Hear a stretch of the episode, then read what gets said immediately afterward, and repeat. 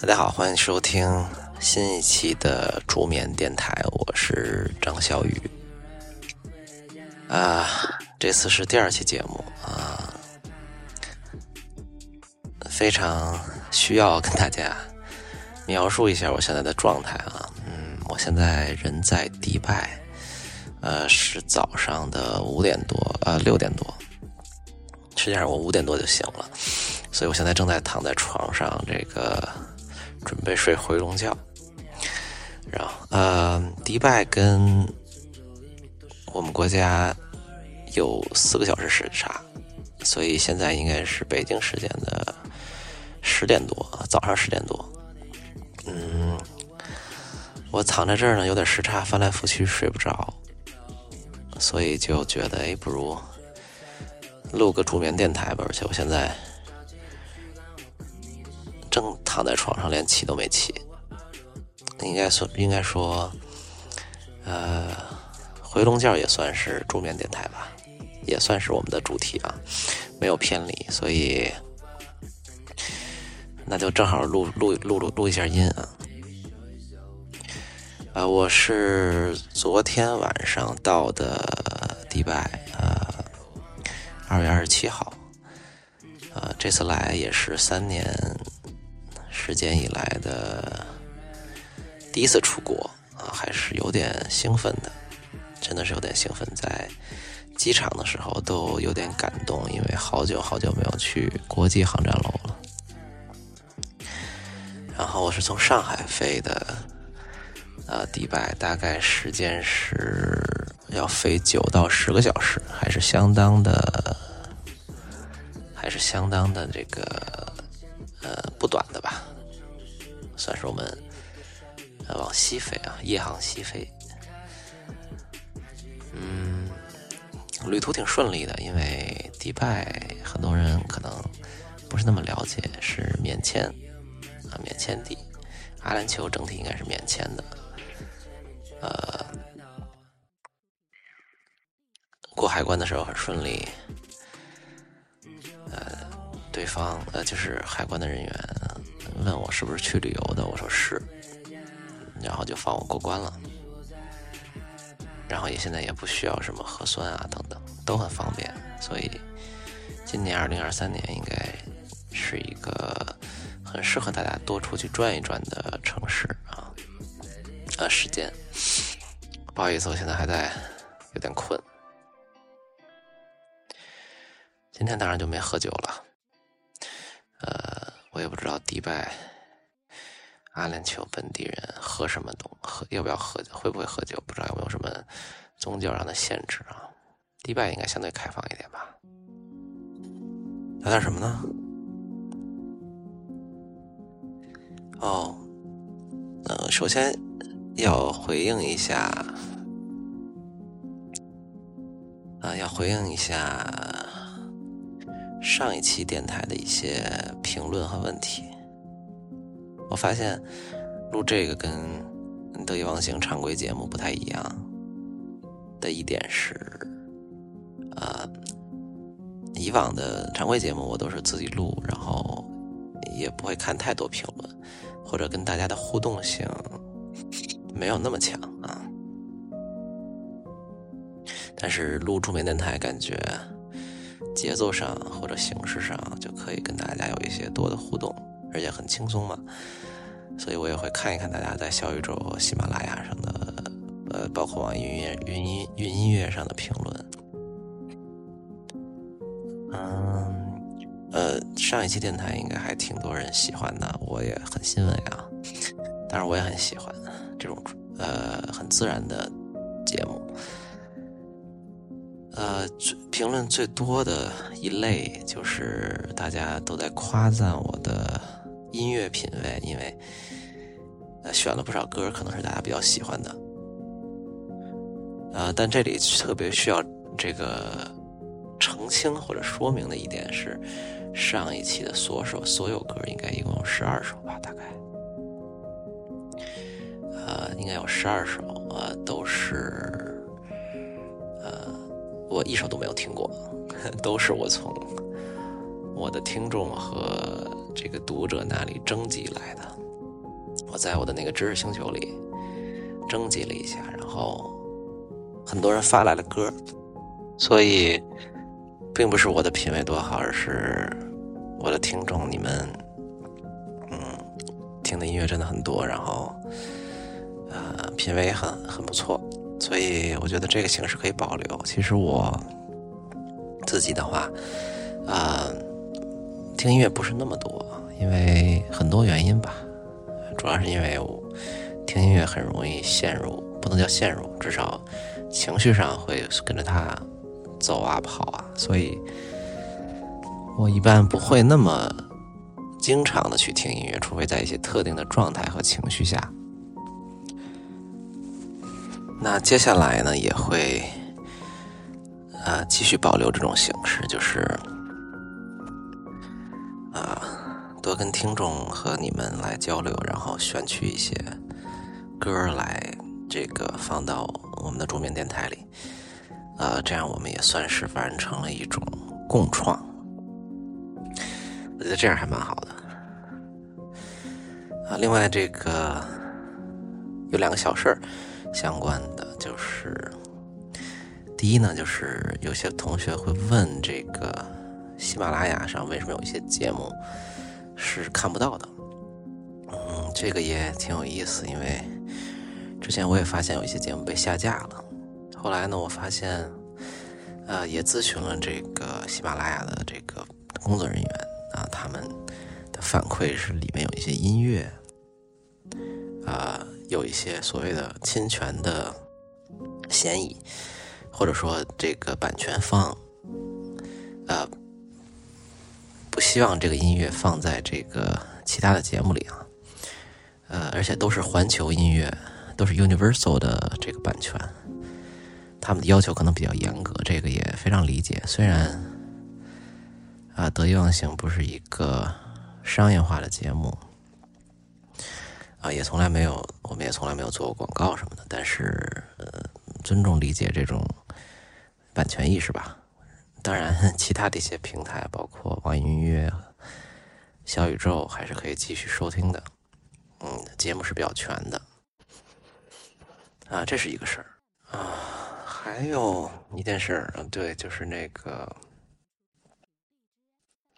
网易音乐有一些朋友，呃，包括一个叫楚游小溪的朋友，还有一个叫呃，这这个朋友我联系不到，还有一个呃叫张毅的朋友，这个我们在一个群里。他们都制作了这个得意忘形和助眠电台的歌单啊，可以去啊，有兴趣的同学可以去搜一搜。那包括助眠电台的歌单，嗯，以后也会不断的更新啊。有兴趣的同学同学可以去去看一看。啊。上期评论还有什么？我回忆一下。呃，有同学说挺喜欢这个形式的。呃，我念经都爱听。首先谢谢你啊，然后也许你给了我一些灵感，也许以后某一期电台真的可以念一念经之类的，应该效果还不错。啊，我现在在这个迪拜的酒店里啊，说说这次的行程吧。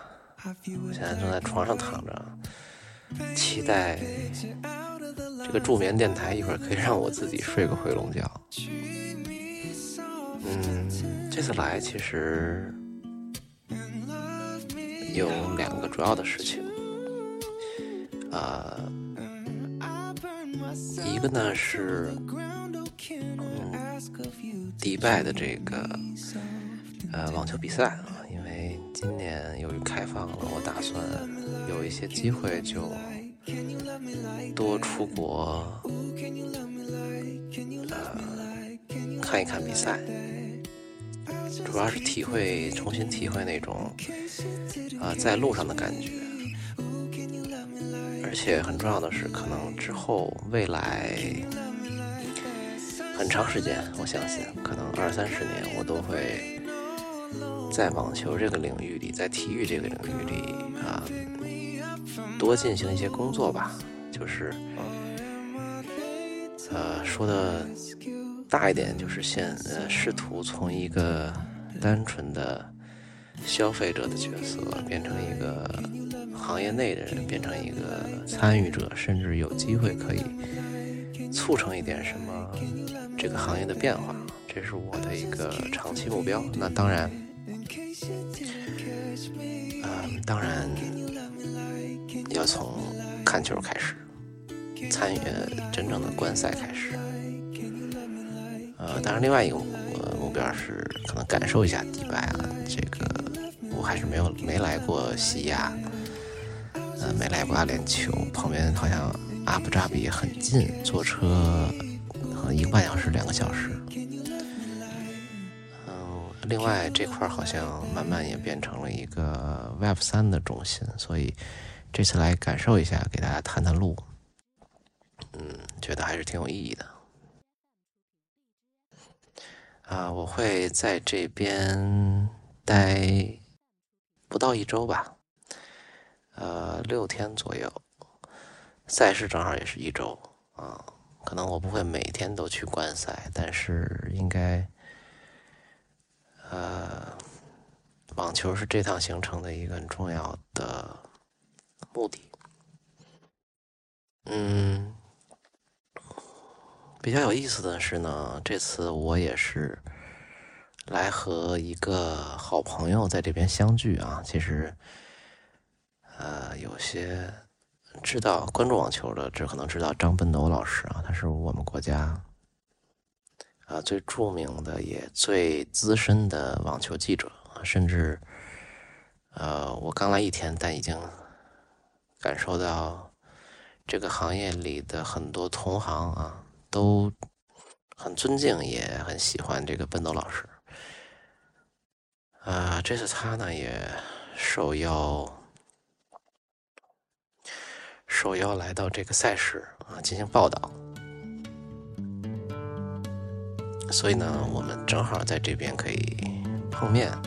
实际上，我们昨天在酒店大堂已经碰面了，呃，而且我们还计划做一些有趣的事情，包括拍一些视频节目啊，然后拍一拍本地包括这个赛事的一些。vlog 或者叫记录吧，呃，因为我们两个都有一个小的心愿，就是把网球这项运动推广给更多的大众，而且很重要的是让大家明白，其实网球是一种生活方式啊，它真的是生活方式，不是单纯的一项运动。它可以跟你的日常的很多很多东西结合起来，大家呃具体看我们的视频就会知道了，也算是一个小小的预告吧。啊，不过呢，哎，大家听到外面的警车响了。啊，我住这次住的酒店叫。Jermia Creekside Hotel Hotel，呃，应该叫卓美亚的一个什么湖边什么酒店？这个说是湖，其实，呃，你知道迪迪拜这边都在沙漠里啊，所以所谓的湖是他们挖的一个人工湖。嗯，这个酒店的一个最大的好处是它就在整个这个迪拜赛事的里面。所以，呃，从酒店到赛场可能走路只有三分钟距离，非常方便。而且这次有一个很特别的体验，就是啊，我和嗯这个酒店也是球员的指定酒店，所以我也幸运订到了这个酒店。呃，于是我昨天晚上就看到了很多球员在我的身边经过，碰到了波普林，碰到了丘里奇，还有几个有你很很明显可以看到，我可能不认识，但是那个身材、那个走路的状态，就是就是球员啊。当然最。值得说的是，我昨天正好和这个德约擦肩而过吧，他正好要离开酒店上车，是第一次离德约比较近，嗯，有一种轻微的这个追星的状态，嗯，所以这是一个比较特别的体验吧，因为以往球员跟媒体跟很多这个普通的观众是不会离得这么近的，在酒店里，包括。甚至一会儿我还要去吃早饭，吃早饭，吃早饭应该也会有很多球员来用餐，不过呢，我应该不会偷拍他们，出于这个礼貌和尊重啊，但体验应该是很不错的。当然也有比较头疼的地方，嗯，不能叫头疼吧，可能叫呃一些小的挑战，就是呃我其实没有呃没有拍过视频，或者说几乎不懂任何跟拍视频相关的，不管是怎么运镜，怎么。设计脚本或者哪怕很自然的聊天怎么样能表达的更清晰？呃，因为视频跟音频还是不完全一样的，包括后期的剪辑我都没有试过，所以这次来也是进行一些小的尝试吧，新的尝试，希望能学习点新东西。啊，一会儿还要。拿着我的手机去找奔豆老师，去他的房间给他开启开启我们第一天的拍摄。有意思是，他当了二十年网球记者，他也都是以文字、图片为主，几几乎没有，呃，几乎没有，呃，录过视频或者比较正经的去以视频的方式去做报道。啊，我们昨天聊了好多，包括我们这几个月都聊的很多，我觉得对他也是一个呃很大很大的也很有趣的突破吧。啊，这里稍微给呃不是那么关注网球的朋友介绍一下本东老师。那刚才说了，他是国内。啊，很有名的记者，呃，报道过大大小小非常多赛事，包括迪拜，他已经二零一一年到一四年都来过三四次了。嗯，班德老师比我，呃，现在超，呃，他比我大十五岁，他已经五十岁往上。但是你从他的状态上还能看出来，他心态和状态都是很年轻的。然后过去三年我们都很难出国，所以他也基本上是一个半退休状态。他还上了这个梦妍的节目啊，聊一聊他这几年学投资的一些心得，给家里理财的一些心得。然后我们在一起还会聊聊他的。儿子，儿子十八岁啊，现在在美国上大学。反正就这几年变成了很好的朋友。嗯，我觉得对他在他身上我也看到很多变化，包括他的一些性格上的，包括做事上的突破。以及他这几年越来越呃放松，越来越有勇气。以及比如他以前是坚决不会或者非常不愿意出镜的，现在呢也对做视频呢很 open。然后呢，他也开了小红书账号，嗯，他对于他来讲也是很大的突破，因为其实到他这个阶段地位，他没有必要再去更多的拓展什么社交媒体渠道啊等等。但不管怎么样，反正他都做了好多新的事情，我觉得，呃，在这个年龄阶段，五十多岁。还能勇于的突破一下，说的俗一点，自己的舒适区，然后能甚至改变一点点性格。昨天他跟我说了一个很有意思的事儿，呃，就是他说他这次来迪拜，呃，想测试一下自己的变化。那很重要一个变化就是他会不会因为自己状态更。放松了一些，所以啊，更愿意跟别人打招呼了。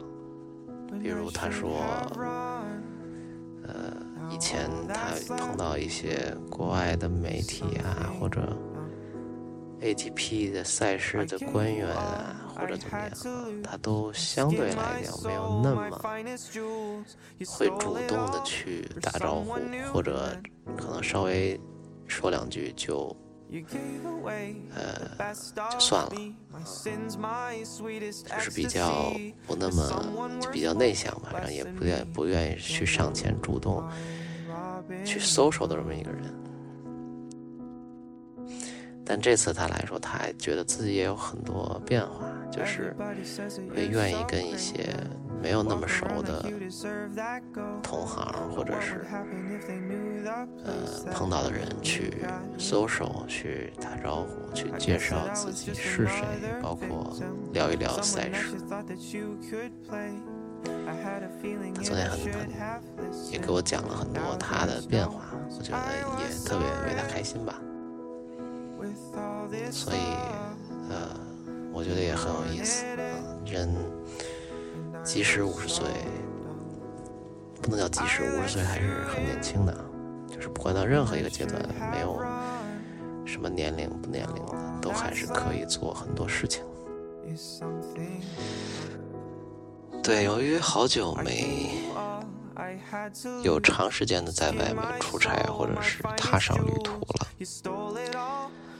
这次我这个有点兵荒马乱了，尤其是。尤其是走之前的两三天，还在珠海，跟一帮老朋友，呃，参加或者说举举办了一个这个业余的网球慈善赛，啊，这个经历以后再讲吧，呃，留到之后，呃，想说的时候就可以说了，嗯。然后从珠海迅速到了深圳，呃，见个老朋友，呃，聊得非常开心，好像，呃，我我们很久没见了，但是又感觉非常熟悉啊，然后就很快的。呃，回到上海，然后花一天时间去收拾行李。嗯，然后身体比较疲惫啊，那呃前两天。结果呢，很有意思的一点就是，啊，我发现了人有一些心念的作用啊。呃，就是我呃。二十六号晚上就是前天晚上要要回到家，然后要睡觉，因为真的非常非常累，又收拾了一天东西，还要反复的跟猫说我要出远门了啊，花了很多时间跟他们聊天一直在说话，还要这个处理各种事情，包括要给一些朋友寄一些快递啊，总之就是一天都在做一些特别琐碎的啊，具体的我不是很擅长的事情。然后到晚上晚上的时候呢，我就把这个就真的非常累，十点多躺到床上，快十一点，已经有点动不了了。嗯，然后这时候呢，我就想，哎，要不然把那个耳钉摘了睡觉吧，因为我平时是不太摘耳钉睡觉的。呃，它对我没有那么大的影响啊。有一点点小小的影响，偶尔侧睡的时候会，啊，会碰到一些，但是总体来讲影响不大。嗯，但是那天我特别特别累，我就特别想完完全全的不受任何因素打扰干扰的这个睡个好觉，然后就鬼使神差把这个耳钉摘下来了，放在了。这个床头柜上，结果呢，觉睡的是确实睡得不错，但是显然我就呃 忘忘记这个事情了，就完全的忘记要带这个东西，所以现在我来我来迪拜呢就没带耳钉。呃，当然这个不是什么大事情了啊，可能有一点点觉得，哎，这个如果有这个东西，录视频应该会好看一点。当然肯定不是特别大的事情，但是我就发现，呃，当一个人累的时候啊，就你疲惫的时候，你的注意力非常不集中的时候，嗯，就很容易犯很多错误。大大小小的错误，呃，比如我可能临行前出发一刻才想起要带这个转换插头，嗯，因为迪拜包括下一站新加坡都是英标的，要带转换插头，好久都没出我，都忘了，然后耳钉也忘带了，呃。衣服有一件重要的，也不能说重要吧，就是我一直想出来带着的衣服，还特意为这个行程买的，也忘了啊。因为 走之前，猫一直躺在那个衣服上，然后我就想，哎呀，等着让它躺着吧，先别打扰它。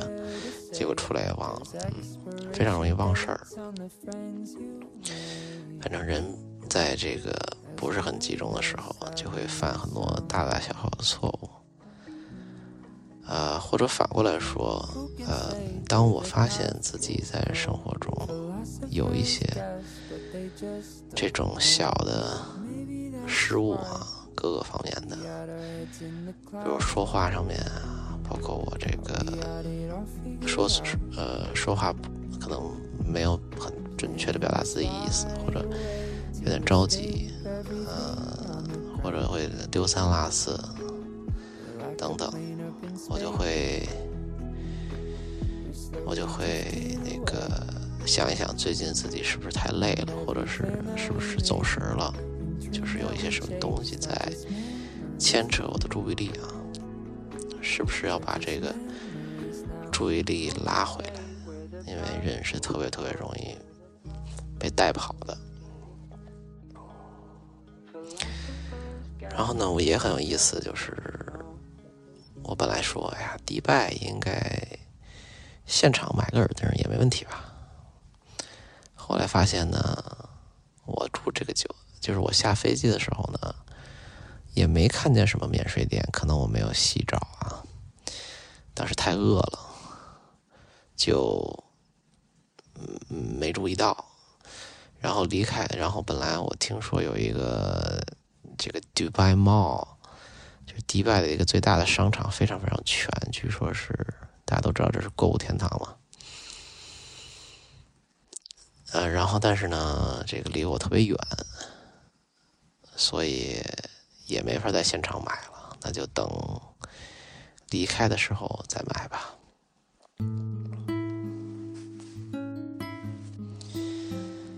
啊，然后我能特别特别特别清晰的说这个事情，让我联想到两次我丢东西的经历，因为。哦，对，忘说了，我还把其中一个转换插头，我买了两个，临时买了，用用叫快递的方式，呃，叫外卖的方式买了两个转换插头，然后还把一个落在飞机上了啊，也是因为脑子里在想别的事儿，然后我就特别想跟大家分享我印象特别深的两次丢东西的经历，因为总体来说，不是一个很爱丢三落四的人。但有两次，记忆特别深。第一次就是二零零七年，呃，我第一次出国，嗯，二零零七年我第一次出国，而且第一次可能大家不太相信啊，那时候是我第一次离开北京，也是我大三的时候。所以我第一次出国，就是我第一次离开北京，而且去的第一个城市就是纽约。当时是一个学校的项目吧。啊，我记得特别清楚，三月份我我到了纽约，呃，我坐飞机到纽约，我下了飞机，然后我们一起几个同学坐出租车开到。当时我们住的那个地方离时代广场不远，我就开到那边，我就有一种，哎呀，就是你能想象那种震撼吗？就是你，就是十几年、十五年前，然后那会儿相对出国的人没有那么多，包括我还是个孩子，对吧？我还是个宝宝。而且我从来没离开过北京，那会儿有很多机会，但我不想去，我就觉得好像也没什么意思。后来发现，可能我就是等着等着去纽约呢。就你能想象到我第一次那种震撼吗？震撼又兴奋又激动，又有一种这里是快乐老家的感觉啊，非常非常的有感触。所以，我记得那晚我睡觉，然后第二天我就去时代广场和周边，所以那会儿去什么第五大道，去去逛嘛。而且那时候都没有，也没有什么 Uber 啊，也不敢打车，就是走路啊。我走到时代广场，看到当时 Morgan Stanley 在那边有一个办公室，有一个大屏幕，很激动。后来呢，我就溜达到了。这个第五大道啊，看了那个著名的这个 Tiffany，Tiffany 的店，总店，当时哪见过这世面啊？觉得特别特别 fancy 啊，特别特别的华丽。当然了，那会儿也没啥钱，也买不了什么 Tiffany。但是我看到一个最令我心动的店，叫做 NBA Store。就当时第五大道，我呃，我不知道现在还有没有了，但当时第五大道附近应该是有一个 NBA 这个篮球，就是它的一个周边店吧，你可以理解成，很像那种迪士尼的店啊，或者是你去一些活动啊，他会卖的那种纪念品店啊，周边。啊，当时毫不夸张的是说，就是我就是觉得就跟小孩进了这个糖果屋一样，就是简直就疯了。里面这个琳琅满目的，包括球衣、什么钥匙链、球帽衫，然后篮球照片等等等等等等，所有的，因为我很喜欢看看这个篮球，看 NBA，简直进去以后就疯了，太喜欢了。然后就买了好多好多东西啊，虽然都是小的东西啊，没有特别贵的，但是买了好多，我记得拎了两个大袋子，还想着给一些我看看球的好朋友带啊，特别特别激动。然后记得贼清楚，就是出来的时候也是，因为走路太累了，但是那会儿特别搞笑，就是我还穿着个皮鞋，因为那会儿参加这个这个官方活动还是要穿西服、穿皮鞋啊，搭领带，我就穿着个皮鞋在第五大道那边、时代广场那边两边到处走。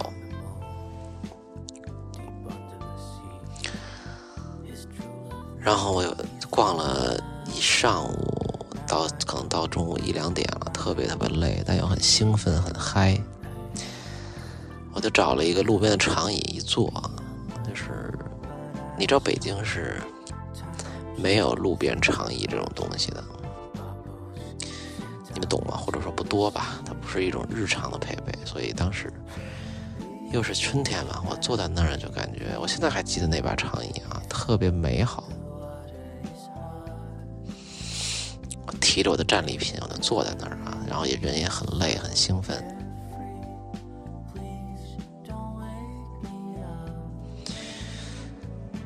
然后我就想说，那去吃什么东西呢？好饿呀！那会儿好像还没有有没有 Yelp，我也不知道。反正你也不可能有什么点评，大众点评。二零零七年嘛，没有智能手机，就是整个世界还没有运转在智能手机上。结果我就看到不远处有一个吉野家，哇，好激动，因为可以有热乎的饭吃啊！因为前两天可能吃的都是些什么沙拉、什么卷饼、汉堡这些，我看到有亚洲食物，非常激动。然后我就去了，然后他赶紧启程，背着我的包，一大堆东西。就去吃吉野家了，那个吉野家也很好吃，和国内味道差不多，就是贵一点，但是东西很实在。等吃完酒足饭饱，我就发现我把那两大邹子的买的 NBA 的纪念周边全部落在那个长椅上了。对，当时就是因为。我本身也拎着一些东西啊，还背着包，然后又累又兴奋，人肯定已经是有点魂不守舍了，所以就彻底的把东西落在那儿了。当然，我就还回去找，发现已经没了。你看，毕竟纽约嘛，不偷你东西就不错了，扔在大街上的，肯定有人给你拿走。当时还是伤心了一下，不过很快也释然了。那当时我就发现，就是人在一个很嗨的状态，很、很、很、很出离自己神灵、灵魂的状态的时候，就很容易犯这这种错误。我就记得特别清楚，这是我人生中第一次丢东西。个比较重要的东西。结果这个故事呢，在九年以后，一六年又重演了一遍，非常非常的经典。我甚至后来在知乎上还写了一篇复盘的文章，就是我是怎么把手机丢了的。这是我唯丢过的唯一一个手机啊！我现在也非常小心，我觉得，呃，没有再丢过什么大东西了。悄悄啊，希望这个不要乌鸦嘴。一六年也是很有缘分，那也是一个终身难忘的夜晚吧。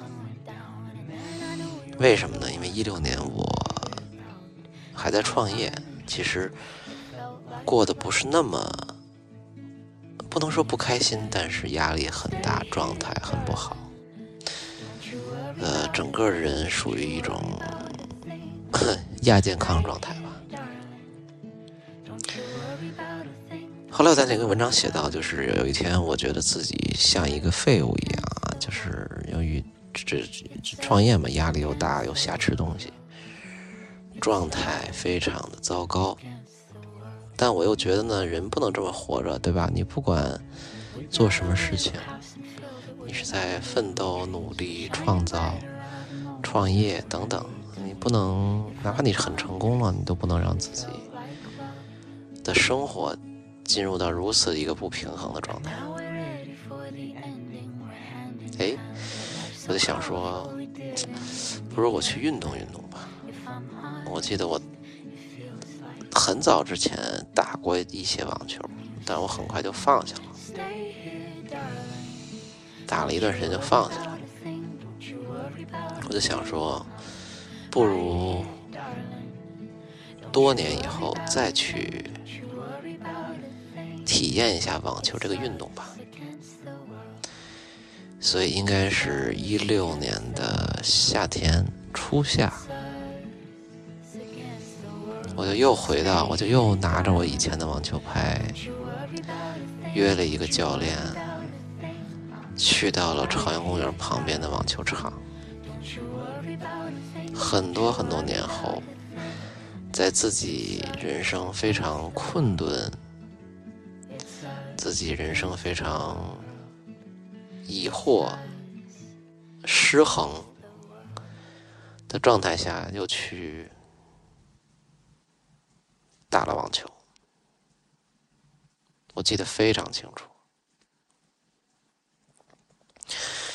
就是我上了场，然后那天是个晚上，你知道夏夜的晚风非常舒服。那个灯照下来啊，你跟教练两个人，我跟教练两个人，在场上，人也不多。那那会儿，不像现在打球的这么多。他每一颗球喂过来，那个灯照在那个球面上，我都能看到它上面的绒毛毛。然后我就一颗一颗的打回去。虽然我的动作有很有问题。并不美观，但是当那个球碰到我的球拍，发出清脆的声音，同时又给我的手臂、身体一种特别清晰的反馈的时候，你知道那种感觉是无可替代的，而且我。瞬间就想起来，小时候很多个日日夜夜，我守在家里的电视前，看网球比赛，看中央五套频道，看着那一代的球员，阿加西、桑普拉斯、张德培。库尔滕、辛吉斯、格拉夫、塞莱斯、卡布里亚蒂、海宁，所有这些名字，所有这些人在巴黎、伦敦、纽约、墨尔本征战。大满贯征战各种赛事的画面啊！你知道，就那一刻啊，我后来在那个文章里写过，我说，我就知道这辈子我就再也不会离开网球了。他真的给我一种失而复得的老朋友又回来了，而这次再相聚。你就知道，你永远不会离开他了那种感觉，那种确定感，那种心里的喜悦与雀跃与笃定，是前所未有，你从来没有那么确认过一件事情。那一刻，我知道我这辈子都不会离开这个运动了。然后那一晚上，我同样是激动、兴奋又疲惫，也同时特别感慨，感慨我三十多年兜兜转转，又回到了自己最喜欢的事情上，尤其是在那个时候，对当时。很迷茫，对前路很迷茫，不知道去做什么。创业压力特别大，对自己特别没有自信的时候，那时候的我是太重要，太重要然后呢，我在出租车上一直就。发呆走神，想了很多很多事情，最后走的时候，我就把手机丢了，把手机落在车上了。所以这次经历让我非常难忘，是一个发生了很多事的夜晚。也是一个幸福的夜晚，那是我唯一一次丢手机，然后也损失了很多资料，但也是我和网球和我一生最爱的一件事情结缘的一个真正结缘的一个夜晚。于是七年后，我。躺在迪拜的酒店里，躺在这张床上，等待着日出，然后等待着一会儿球员的入场，等待着去赛事里观看和体验我最喜欢的运动。我觉得一切都安排的。非常完美，我觉得，呃，感谢生活，感谢宇宙，能让我们的生生活，能我们的人生都有如此奇妙的际遇。所以我现在要努力再睡一会儿，然后就去。现场看比赛了。现在的时间是当地时间的早上一点多。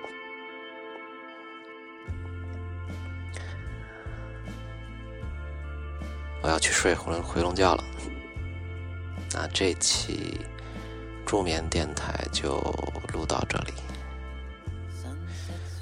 我们下期再见，谢谢你的收听，晚安。